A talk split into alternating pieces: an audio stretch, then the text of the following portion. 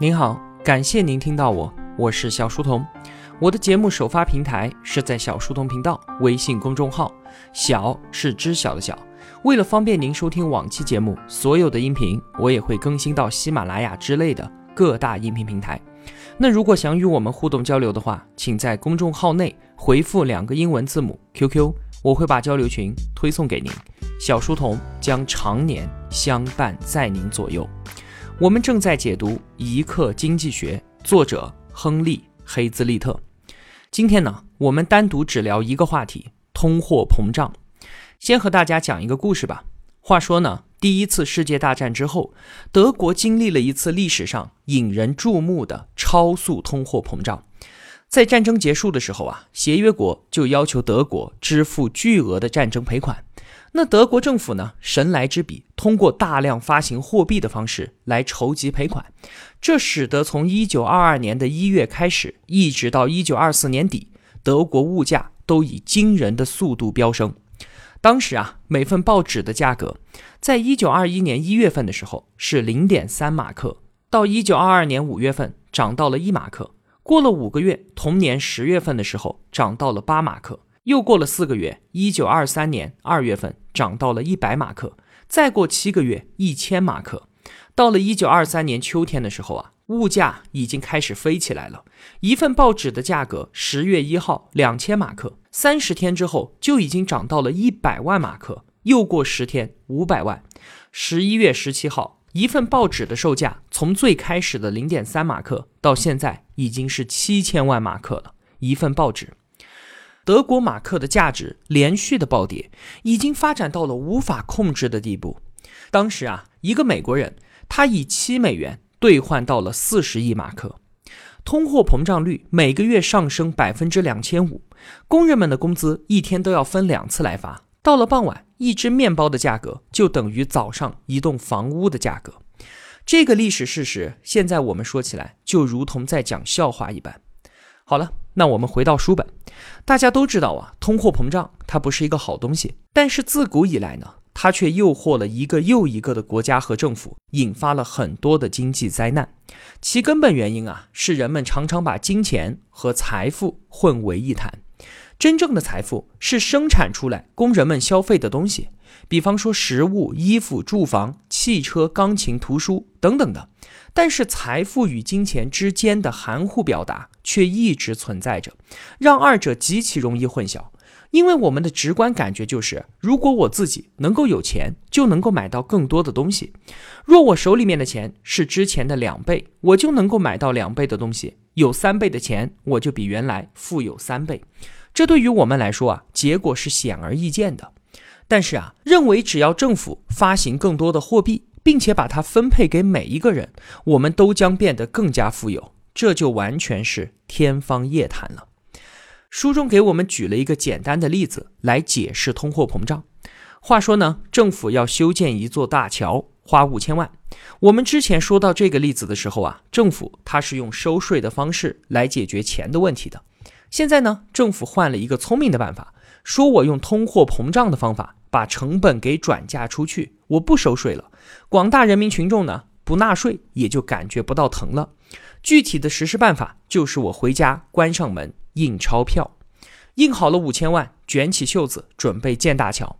于是政府找到了大桥的总承包方 A，把五千万通通交给 A，说这个事情你来搞定。那么第一轮钱就到了 A 手里面。A 拿着钱花钱雇人，花钱买材料，然后又找到了施工总承包方 B，把钱呢又交给了 B。第二轮钱就到了 B 这里，B 拿着钱一样的花钱雇人，花钱买材料，然后又找到了劳务分包方 C。同样的，C 又把钱花到了第四轮 D 的身上。最后啊，我们就来看 A、B、C、D 四个人。A 呢，直接从政府手里面拿到钱，通货膨胀还没有开始。第二轮到 B 身上的时候，五千万已经有一部分流通出去了，物价有所上涨，但是啊，B 还是赚到钱了。第三轮到 C 身上的时候，物价已经涨上去了，随着货币进入市场时间的推移，物价的反应就会越来越明显。所以啊，C 拿到钱，购买力已经大不如前了，C 就吃了点小亏。轮到第四轮 D 的时候呢？通货膨胀已经完全反映出来了，所以在整个过程当中，，D 受到的损失是最为严重的。所以啊，我们可以直观的看到，越是靠近权力中心的人就越划算，越是远离权力中心的人就越亏。那么，作为 A，他就会一直鼓动政府说：“你看啊，这是一个稳赚不赔的生意啊！我们修完大桥，我们再修一栋大楼吧。修完大楼呢，我们再来盖一个体育场，这比我们自己做买卖可要划算多了。”这就是政府容易被利益集团所绑架的原因。权力中心总是能够听到 A 所吹的枕边风，却很难听到 D 的提击豪寒。我们可以看到啊，古往今来的通货膨胀一旦开始就很难停下来，它就像吸食鸦片一样，吸上一口会觉得自己无所不能。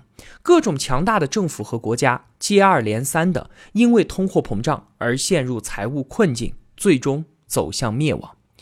回过头来说啊，人们表面上看到的是一座大桥的平地而起，没有付出任何的代价。但是啊，大经济学家哈耶克说，通货膨胀就是政府对于人民的公开盗窃。不要看啊，建造大桥政府没有征收一分钱的税，其实通货膨胀本身它就是一种税，而且是最恶毒的那一种。它对于每个人的影响不是均等的。从上面 A、B、C、D 四群人，我们就能够看到。通货膨胀，它使得远离权力中心的低，也就是穷人所承担的赋税要比其他人更重，而靠近权力中心的 A 和 B 呢，承担的就要少得多。通货膨胀，它还有欺骗民众的作用。作为像我这样的打工仔，一个星期可能拿到四百块钱的工资，那因为通货膨胀的原因，现在我每个星期能够拿到六百块了。我的第一感觉就是我的生活变得更好了。但是这个时候啊，物价已经悄悄的上涨了，可能有百分之一百，而这一点我并不能够充分的察觉到，我现在的处境其实变得更糟糕了。需要特别指出的是啊，通货膨胀它并不是机械的，并不是说增发了百分之一百的货币，物价就正好上涨百分之一百。一旦人们的信心开始动摇，就会出现恶性的通货膨胀，货币贬值比例大大超过货币的增发数量。就像一开始我们所说的，第一次世界大战之后的德国，一份报纸从三毛钱涨到七千万，这就是恶性通货膨胀所带来的结果。它给整个国家的经济都带来了灭顶之灾。书中最后啊是这样说的：通货膨胀使得所有人不得不服从现有的经济政策，它不鼓励谨慎节俭的行为，而鼓励各种挥霍。赌博以及不计后果的浪费，它往往使得投机比生产更加有利可图。它扯裂了稳定的经济关系，它那无处说理的不公驱使大家乱来，各自为政。它促使人们实求集权控制，最后的下场必定是幻境的破灭和经济的崩溃，国家和民众也将苦不堪言。好了，所有关于一刻经济学的分享。说到这里就全部结束了。打开书，书中从破窗谬误开始，讲到了战争、政府投资、税收、工资、就业、对外贸易、价格体系、价格政策以及通货膨胀。合上书，一刻经济学教会我们：当我们面对某种经济政策和经济现象的时候，一方面啊要观察它的短期即时影响和对特定人群的影响；另一方面呢，我们要注意它的长期宏观影响。除了那些能够看得见的东西之外，我们还要努力的去看清那些原本看不到的东西。经济学它所研究的是事与愿违的规律。我们总以为啊，好人办好事儿，坏人做坏事儿，但是经济学可不是这样看待问题的。很多时候，人们的好心却往往办了坏事。希望通过我的分享，能够唤起您对经济学的兴趣，让您有机会自己再次捧起书本去感受经济学的魅力。还有一点呢，我需要特别的说明，经济学啊，它是一门庞大的学科，有很多的学派，每个学派呢都有他自己的观点。而一课经济学的作者亨利·黑兹利特，他是奥地利经济学派的代表人物。他主张市场自由调控，坚决反对政府干预。但是呢，经济学界也在为市场调控还是政府干预这个话题争论不休。主张市场的经济学家认为啊，市场经济能够自发的解决问题，不需要政府你多管闲事。这也是亨利·黑兹利特他所主张的观点。但是，主张政府干预的经济学家，他们则认为，如果放任市场经济自由竞争，会带来很多的问题。有些事情啊，是市场不愿意去做的，那么就需要政府出面了。那么，关于这两派相对立的观点，我们能否在自己的知识体系当中把它们给统一起来呢？我把经济学家何帆他曾经说过的一段话送给您，希望。能够带来您对这方面的思考。何帆说：“就在经济学家们还在争论政府和市场谁说了算的时候，其实人家早就已经同居在一起了。市场经济在国家的强力推动之下，才得以狂飙突进；国家在市场经济的支持之下，获得了前所未有的权利。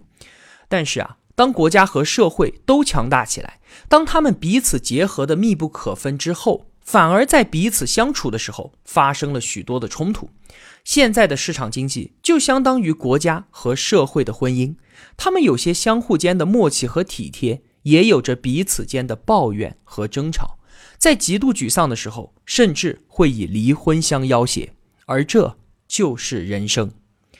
节目的最后呢，我借用北大经济学教授薛兆丰的一句话：“改变世界并非经济学所长。”但改变世界观却是经济学的长项。经济学的智慧能够给我们一双明亮的眼睛，让我们在这纷繁复杂的社会看得更远一些，走得更稳一点。下本书我为您解读薛兆丰教授的《经济学通识》。